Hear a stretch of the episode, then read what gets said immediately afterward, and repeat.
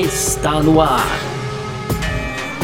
F1 Mania em ponto. Informações diárias do mundo do esporte a motor. A apresentação: Carlos Garcia e Gabriel Gavinelli. Muito bem, então, valeu demais pela sua presença no ar aqui. Então, mais uma edição do nosso podcast F1 Mania em ponto, todo dia aqui com as principais informações aqui do mundo do esporte a motor para você ficar ligado aí de tudo que está acontecendo no automobilismo, não só por aqui, como também a gente sempre lembra que o F1 Mania em ponto é um conteúdo do site f1mania.net, tá certo? Lá tem tudo de automobilismo, lá para você se atualizar, melhor lugar que tem. E você aproveita para seguir a gente nas redes sociais também, Twitter, Facebook, Instagram. Você segue a gente lá, site F1 Mania que você encontra, tá bom? Tem YouTube também, tá certo? Onde você ativa a sua inscrição, é, clica no sininho lá para receber as atualizações e no seu agregador de podcast preferido também você é, fica ligado lá, ativa também as notificações para saber não só quando sai o nosso F1 Mania em ponto, como também os outros podcasts aqui do F1 Mania. Muito prazer, eu sou Carlos Garcia, tamo junto por aqui e Gabriel Gavinelli tá comigo. Fala, Gabriel! Fala, Garcia, fala pessoal, tudo beleza? Pois é, então os destaques de hoje aí, né, são a repercussão ainda do GP da, da Áustria, né? Os problemas da Mercedes, novas atualizações da Ferrari, Renault promete aí anunciar o piloto ainda essa semana e o Wolff já declarou guerra depois dos protestos da Red Bull, Garcia. Oh, quero só ver até onde que isso vai parar. Hoje é terça-feira, dia 7 de julho de 2020. Está no ar aqui o nosso podcast F1 Mania em ponto.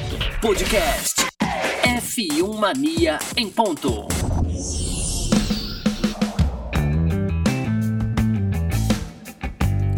Pois é, Grande Prêmio da Áustria abriu o Campeonato Mundial de Fórmula 1 de 2020, atrasado, bem atrasado por conta da pandemia da Covid-19 por aí. Tivemos, não no resultado oficial, mas na pista tivemos uma dobradinha da Mercedes, afinal de contas, os dois carros cruzaram nas duas primeiras posições. A punição do Hamilton tirou ele do segundo lugar, mas é fato que na pista ali os dois chegaram em primeiro e segundo.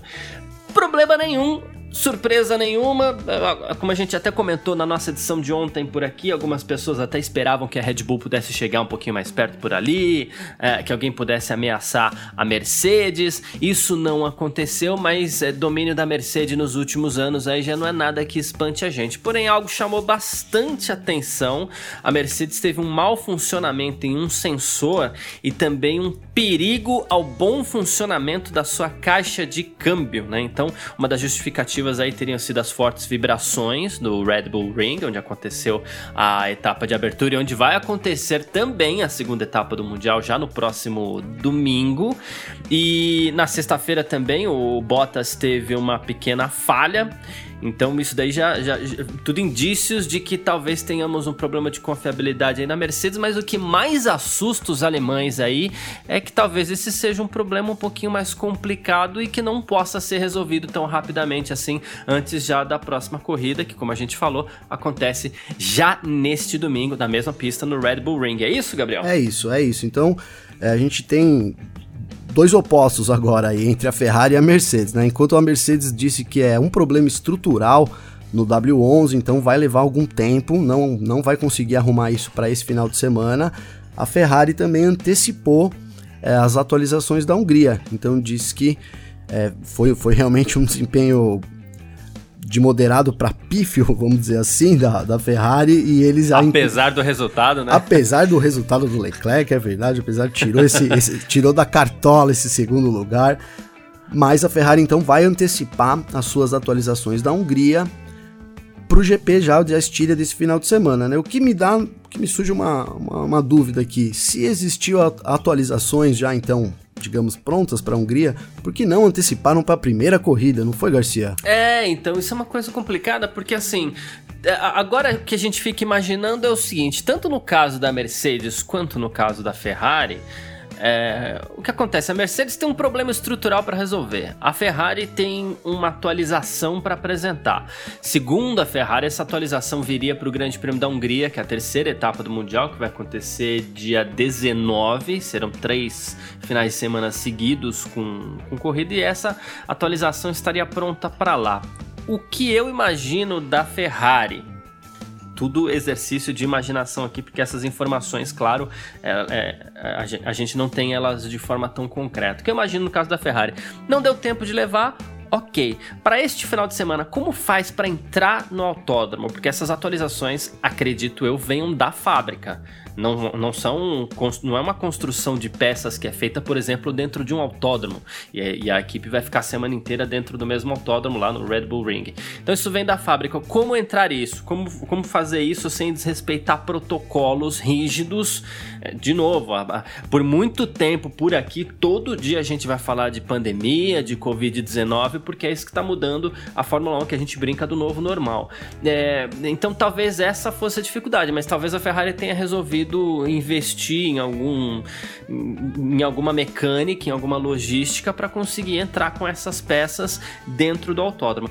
O caso da Mercedes, na minha visão, é parecido. Isso é um problema estrutural. O que se faz geralmente nesses casos? Leva o carro para a fábrica, leva os funcionários para a fábrica, resolve o que tem para resolver na fábrica. A gente sabe que a Mercedes tem capacidade para resolver qualquer problema que aparecer e depois leva o carro para o próximo autódromo. Mas agora não dá agora a equipe vai ficar a semana inteira no autódromo. Como fazer para resolver isso? Acredito que a, o, o, segredo esteja aí, o fato deles estarem plantados no autódromo, seguindo rígidos protocolos de, de, de, de controle da Covid-19 e a Mercedes com problema para resolver, Ferrari com uma atualização para apresentar. Acho que talvez esteja aí o segredo. Pois é, não concordo totalmente. É essa logística aí de como fazer as peças chegar e também em pouco tempo, né? Digamos que a Mercedes teria que produzir uma peça nova em uma semana, é muito mais complicado no caso da Ferrari que já já, já tem as peças lá prontas, ele tem que fazer chegar isso no autódromo de alguma maneira, né? Então eu vejo sim esse problema, e se você for considerar isso, então, é, talvez na Hungria sejam três corridas seguidas, não sei, será que a, a Mercedes vai conseguir alguma coisa para lá? Já antecipando aí um problema, talvez isso venha só em Silverstone então, né? Sim. Dá para imaginar já uma coisa nesse sentido, né? E assim, o, o que. E, e, na Ferrari também, eu acho que se eles tivessem, né, como eles já disseram que tinham, então eu acho que na verdade eles deviam ter colocado já na primeira corrida. É, eles provavelmente sabiam disso. Algumas pessoas ainda acreditavam, pô, será que eles estão guardando alguma coisa? talvez eles venham é, tá, guardaram o desempenho durante o teste da pré-temporada e não, na verdade o desempenho era ruim e provavelmente dentro da Ferrari eles sabiam disso, mas por alguma decisão lá deles, então resolveram por manter as atualizações, aí a atualização da Hungria guardada, enfim, agora eles viram que o, que o buraco é mais embaixo, vamos colocar assim, né, Garcia?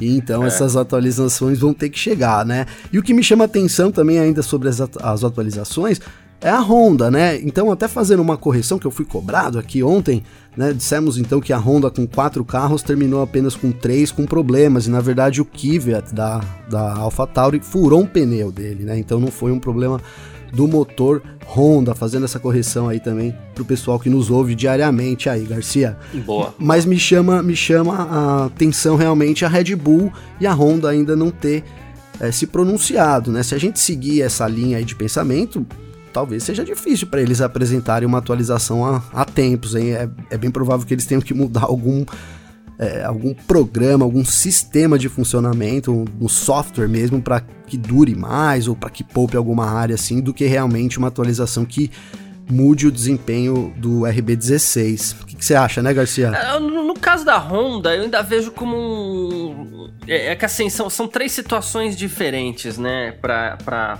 esses três finais de semana de corrida. Por exemplo, e aí vou puxar de novo histórico Mercedes, Ferrari e aí a gente chega na Honda só para fazer a comparação, né? Então a gente tem a Mercedes que tem um problema estrutural e não pode sair do autódromo. A gente tem a Ferrari que tem que trazer atualizações e não pode sair do autódromo, mas vai chegar gente de fora com certeza com essas atualizações, embora a gente não saiba exatamente quais são essas atualizações. Se for alguma coisa de programação, remapeamento, alguma coisa, é mais fácil. Agora, se tiver que ter peça, vai ter que vir gente de fora e, e, e ter uma dificuldade. No caso da Honda, a Honda, inclusive, talvez não tenha se pronunciado ainda de forma efusiva, por quê? Porque a Honda chamou muito atenção para a atualização do motor dela. A Honda entrou com uma atualização é, para este final de semana, já com já entrou com um, um motor diferente é, daquele, daquele que ela apresentou lá no Grande Prêmio da Austrália, que no fim das contas acabou não acontecendo, mas todo o circo estava montado. Então a Honda veio com essa atualização. No caso da Honda, talvez seja mais fácil ficar quietinha, parada ali o final de semana inteiro naquele autódromo, sem fazer viagem, sem fazer deslocamento, com todo mundo reunido, com todo mundo trabalhando em cima daquilo para descobrir aonde está o erro, porque a Honda prometeu simplesmente mais potência sem os problemas de confiabilidade que mais potência pode, pode trazer.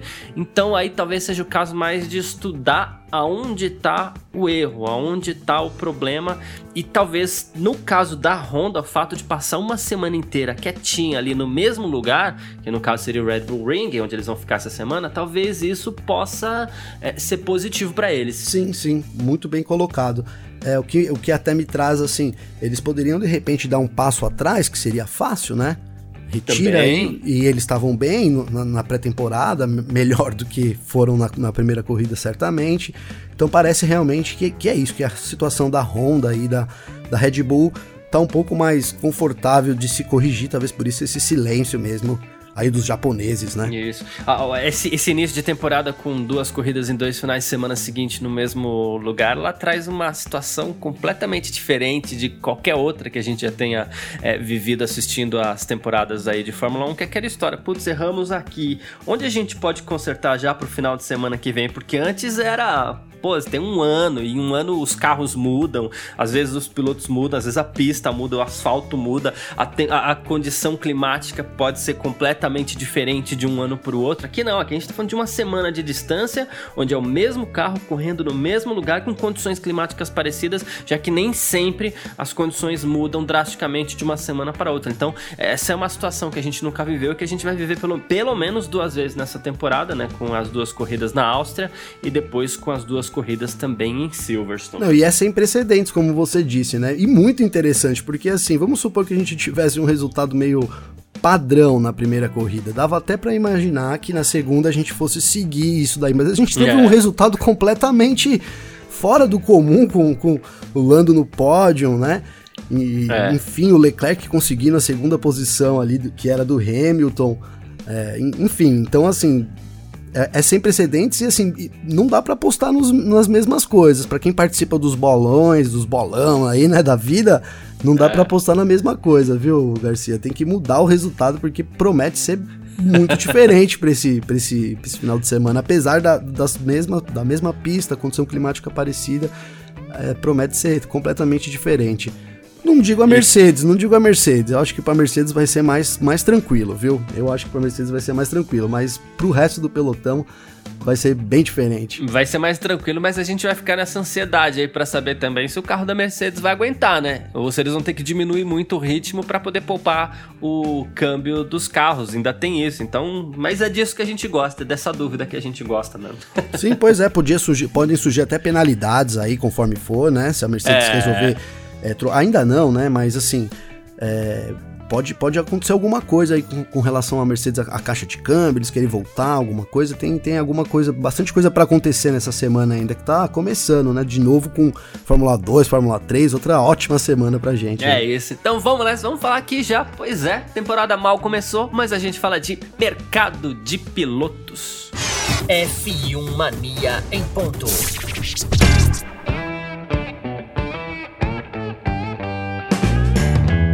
Pois é, e olha só, rapaz, é, é, essa temporada 2020, de tão diferente que ela tá, ela, em primeiro lugar, é importante a gente citar uma coisa. A Silly Season, quando a gente fala de Silly Season, aquele ali geralmente nas férias da Fórmula 1, que é em agosto, começa o mercado de pilotos a se agitar, né? Começa piloto a ser cogitado em equipe X, Y, Z. Ah, piloto vai sair daqui, vai para lá. Começa uma loucura, né? E essa loucura, este ano, começou antes mesmo da temporada. Tanto que a gente teve Vettel fora da Ferrari, a gente tá aí num ano onde o, o, o, os pilotos da Mercedes estão no seu último ano de contrato, a gente teve troca de Ricardo para McLaren, de Sainz da McLaren para para Ferrari. Gente, então a silly season já rolou antes mesmo do início, do próprio início da temporada.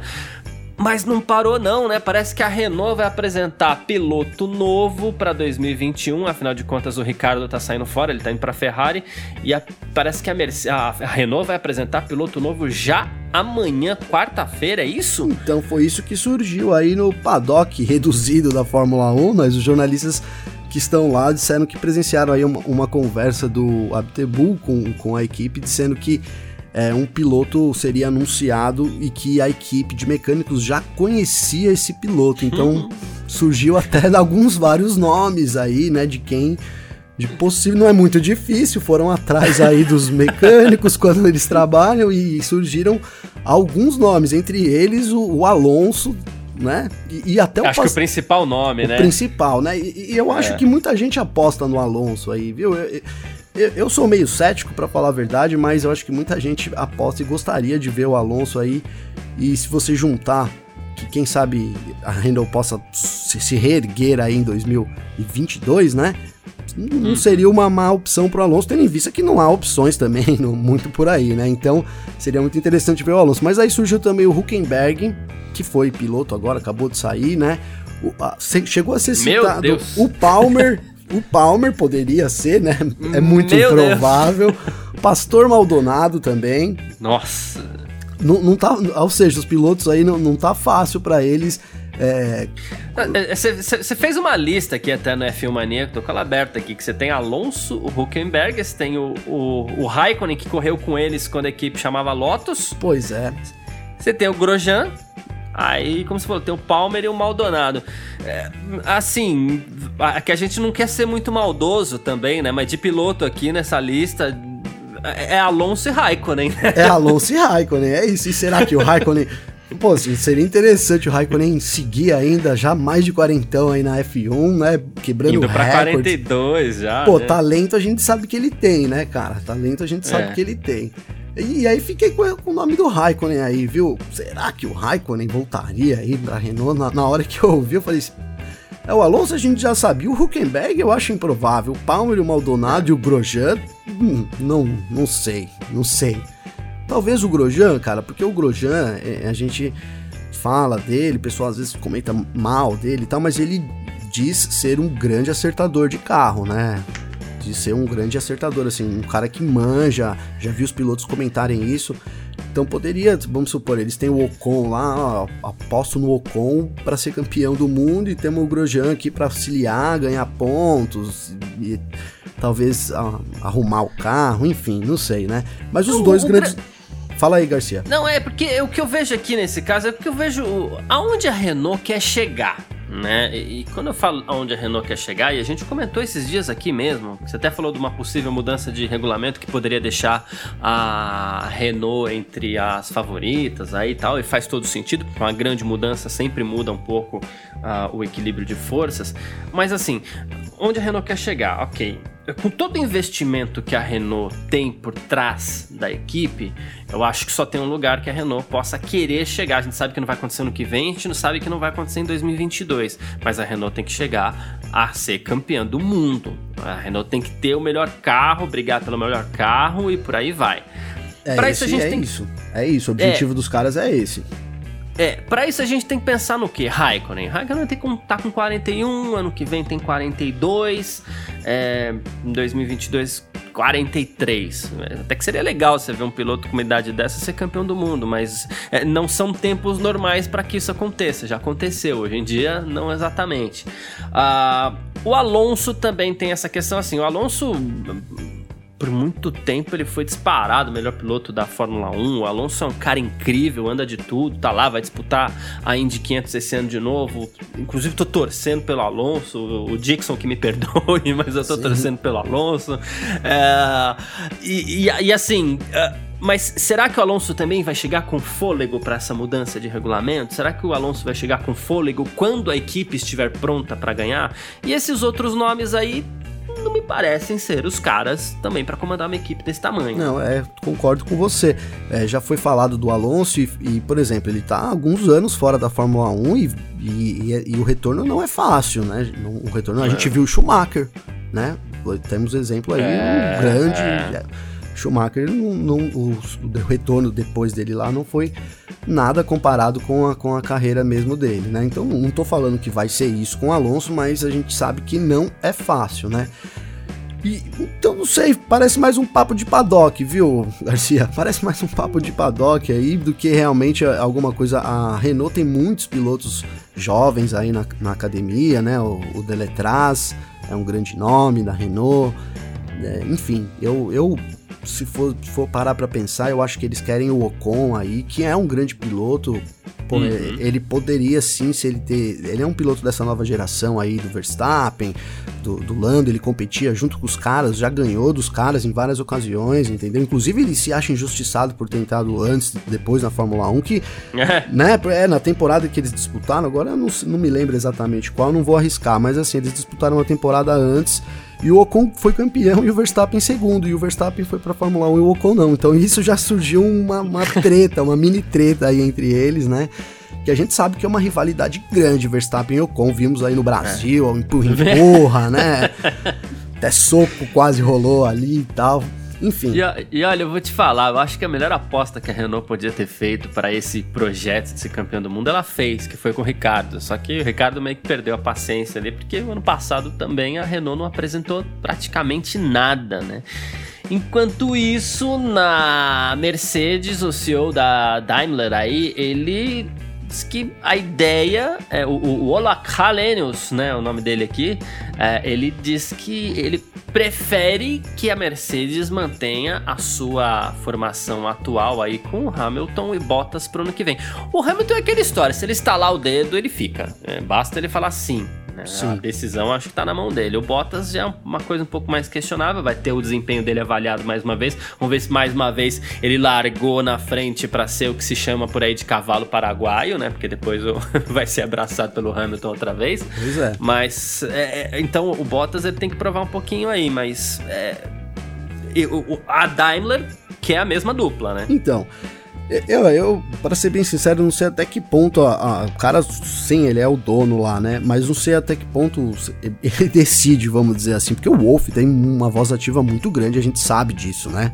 Sim, sim. Eu acho que, que ficaria um pouco mais, talvez, na mão do Wolf, ou talvez o Wolf ter, vai, para colocar uma situação mais política, o Wolf teria argumentos suficientes para mudar essa, essa escolha, vamos dizer assim, entendeu? Mas é, se você for pensar, cara, a Mercedes tá aí, tá ganhando tudo qual o sentido realmente de mudar de dupla de piloto, né? Hum, não, não, é. não, tem muito sentido, assim, é, prático, né? A gente vê, a gente nem falou dele, mas, por exemplo, teria o Vettel aí disponível, né, para 2021. Seria uma grande jogada de marketing e tal, mas, poxa, com, é, causaria um constrangimento também, porque se vamos supor que o Hamilton e o Bottas, a gente sabe lá que o Bottas ganhou, foi pole e tal, mas a gente sabe quem é o número um e quem é o número dois, não é? Exato, exato. Na hora que aperta, é, é, isso. É óbvio que enquanto tá em disputa, né? Vamos supor que o Bottas largue muitos pontos na frente, ganhe 4, 5 corridas. Aí é óbvio que é, a Mercedes não sei se é tão óbvio, mas assim, parece pelo discurso da Mercedes que eles dariam preferência pro, pro para quem tá na frente, então seria no caso o Bottas, né? Então eu vejo a Mercedes meio que com uma dupla perfeita assim, sabe? Bottas uhum. conquista pontos quando pode estar tá vencendo e do lado dele o Hamilton que dispensa comentários, né? Então não vejo muito alterações na Mercedes. E aí faz sentido, totalmente sentido o discurso né? Então, do, do, do, CEO aí da, da Dumbler, que eu não sei o nome. Nossa, foi um nome difícil. Como é que é o nome, Garcia? É, vamos procurar aqui o Olaf Kalenius. Olaf Kalenius, é. Então, pois é. é. Aí faria todo sentido o discurso aí do Kalenius e bateria mesmo com, com o sentido prático, né, da, que é a Fórmula 1, que é manter aí a equipe ganhando o campeonato com o piloto também sendo campeão é, entre os pilotos aí. É isso. É, bom, a gente tanto sabe que, quem é o número um, quem é o número dois ali dentro, que quando a Mercedes começou a avisar os dois pilotos é, que, que eles estavam com, com, com, problema de câmbio, eu pensei, eles estão só mandando os dois trazer as crianças para casa, nem brigarem na pista, porque eles sabem que depois o Hamilton resolve essa parada lá nas, nas próximas corridas. É, uma, uma informação rapidinho aqui, é, né? A, o, o, Twitter da ESPN F1, é, Twitter da ESPN Internacional, né? Eles acabaram de cravar acabaram de cravar. Agora é. A gente tá fazendo a gravação desse podcast aqui nessa terça-feira, 7 de julho, às 11h36. Eles acabaram de cravar que o Fernando Alonso é, assinou com a, com a Renault. Não é informação oficial da Renault, é, é informação da ESPN. Então eles estão garantindo aqui que, que vai dar Alonso no, no ano que vem mesmo. A gente é, aguarda, né? Vamos ver. É, já no ar, já, já, no ar eles já tiraram o meu ceticismo aí, né? Não deu nem pra terminar os meus 30 minutos. e o. E olha só que, que, que, coisa maluca aqui, né? A gente falou do, do Vettel, que seria uma das opções para Mercedes para ano que vem, um piloto alemão na Mercedes, seria uma coisa muito bacana tal.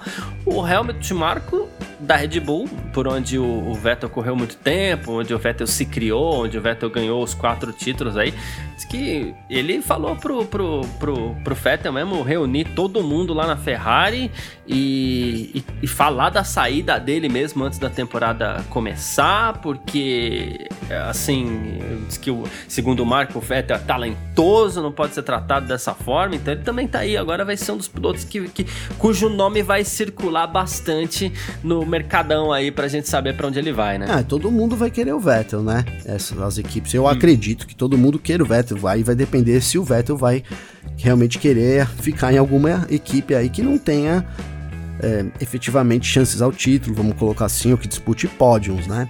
Mas, mas é, é, o que você falou, o, a situação da saída do Vettel foi muito nebulosa, né? Então, assim, pelo discurso que deram e tal, ficou meio parecendo que foi uma coisa acertada entre ambas as partes, né? Uhum. Eu lembro agora do release da Ferrari, então veio alguma coisa sobre isso, que ambos tinham chegam a uma conclusão de que não era mais a, a, forma de seguir juntos, e agora no começo da temporada a gente viu que não foi nada disso, né? Na é, verdade, é. então o Vettel recebeu tipo uma ligação do, do Binotto e dizendo que eles não optariam pela renovação automática, que teria inclusive no, no contrato, também não deram essa Isso. opção pro Vettel. Então, assim, foi meio que demitido, né? Ele foi demitido. Foi demitido, não chega, é. É, né? Foi demitido, assim, tipo, de uma forma um pouco talvez mais clássica. Não falou, ó, oh, você está demitido, mas não queremos mais você aqui, não, não é tipo, ah, então é demissão. E, e, e, eu acho legal também é, esclarecer isso, né? Então foi essa, esse, esse lance. O Marco às vezes fala algumas coisas, fala demais, mas nesse sentido eu acho muito bom, porque o Vettel, cara, é um tetracampeão, cara super respeitado, né? A gente, eu até comentei ontem sobre a atitude que ele teve ali meio depois de falar mal, assim, de meio que ironizar, que não caiu legal, porque realmente não é uma coisa que, que o Vettel costuma passar, muito pelo contrário, né? Mas é, a gente quer sim transparência e, pô, queremos, eu quero, pelo menos eu, queria que o Vettel continuasse na Fórmula 1 aí, em qualquer Somos equipe, dois. cara. É, não, menos na, na, na Williams. é, menos na, na Williams não dá, né? Não, na Williams não dá. Nesse, e esse Mas ano é. a Haas também não tá bom, a Alfa é, Romeo tá, tá limitado os lugares do Vettel, hein? vamos lá, vamos pra próxima aqui. F1 Mania em ponto. Bom, e um dos problemas, uma das polêmicas do final de semana, e sim, a gente gosta de polêmica também, foi a disputa nos bastidores aí entre a Mercedes e a Red Bull, né? Primeiro a Red Bull resolveu é, contestar é, entre os comissários lá a legalidade do DAS, que é o sistema que a Mercedes usa para para trabalhar ali a convergência dos seus pneus, para melhor aquecimento, então para mais velocidade velocidade em reta. Depois no sábado, uh, no domingo, já no domingo de manhã, a, a, Red Bull contestou uma ação do Hamilton no sábado que teria desrespeitado bandeiras amarelas durante o, o, a classificação, né, que definiu o grid. E no domingo ainda teve o toque entre o Albon e o Hamilton, onde o Hamilton foi punido com 5 segundos. E aí o que acontece? O Toto Wolff, né, o chefe da Mercedes, ele falou assim: olha, eu pensei que era um protesto amistoso, que a gente tava falando de sexta-feira tal, é, é, um direito deles querer esclarecimento, no domingo de manhã teve mais coisa, é, então assim. É, a penalidade depois do Hamilton, né? Que ele falou assim, se você somar tudo que aconteceu depois da penalidade, aí para mim acabou sendo um pouco demais. E ele encerrou falando o seguinte: vamos olhar mais rigorosamente tudo que a Red Bull faz, porque a partir de agora a, a coisa ficou séria. É guerra, é isso. Ele falou que é isso, né, Garcia? Agora eles vão estar tá de olho também, então ele imaginou, né, que a, Red Bull queria de forma amistosa entender também tudo que estava acontecendo, falando também do sistema do Né? Enfim, que eles têm realmente direito de saber e tal, mas que depois acabou achando que a Red Bull estava meio que arrumando confusão. Então, se eles querem confusão, a partir de agora terão confusão. Foi meio que traduzindo assim para o português aqui do bar, vamos dizer que foi isso, né? treta é treta, entendeu? Então, agora a gente pode esperar também que a que a Mercedes vai ficar de olho aí na Red Bull, né, e é. tal, mas aquilo, vai ficar de olho e na verdade todo mundo já tá sempre de olho. Se eles tivessem feito alguma coisa, é, a Mercedes já teria entrado e tal. É mais, foi mais uma, uma guerra psicológica aí do que realmente efetiva, acredito eu. Boa, é isso que a gente vai ficar aguardando aí para as próximas etapas, porque certamente teremos mais capítulos e certamente traremos para você aqui no nosso podcast F1 Mania em Ponto, que vai ficando por aqui. A gente volta amanhã, quarta-feira, dia 8. Lembrando Lembrando sempre que esse é um conteúdo do site f1mania.net. Segue a gente nas redes sociais, site F1 Mania lá no Twitter, Facebook, Instagram. É, se inscreve lá também no, no, nosso canal do YouTube. E aqui não esqueça de ativar as notificações é, do, dos podcasts F1 Mania no seu agregador, aí seja Spotify, Deezer, não sei qual você usa, mas ativa as notificações para escutar não só o F1 Mania em ponto e receber a notificação de quando vai pro ar, que é todo dia, é, como também dos nossos outros é, podcasts aí também, o, o, o, mundo afora tá voltando, então tem, tem muita coisa bacana que tá vindo por aí. Muito obrigado mais uma vez, eu, Carlos Garcia, agradeço a presença aí de todo mundo, a paciência, e você também, Gabriel Gavinelli, valeu demais. Valeu você, Garcia, valeu pessoal, um grande abraço aí. A gente se fala amanhã, tchau! Informações diárias do mundo do esporte a motor. Podcast F1 Mania em ponto.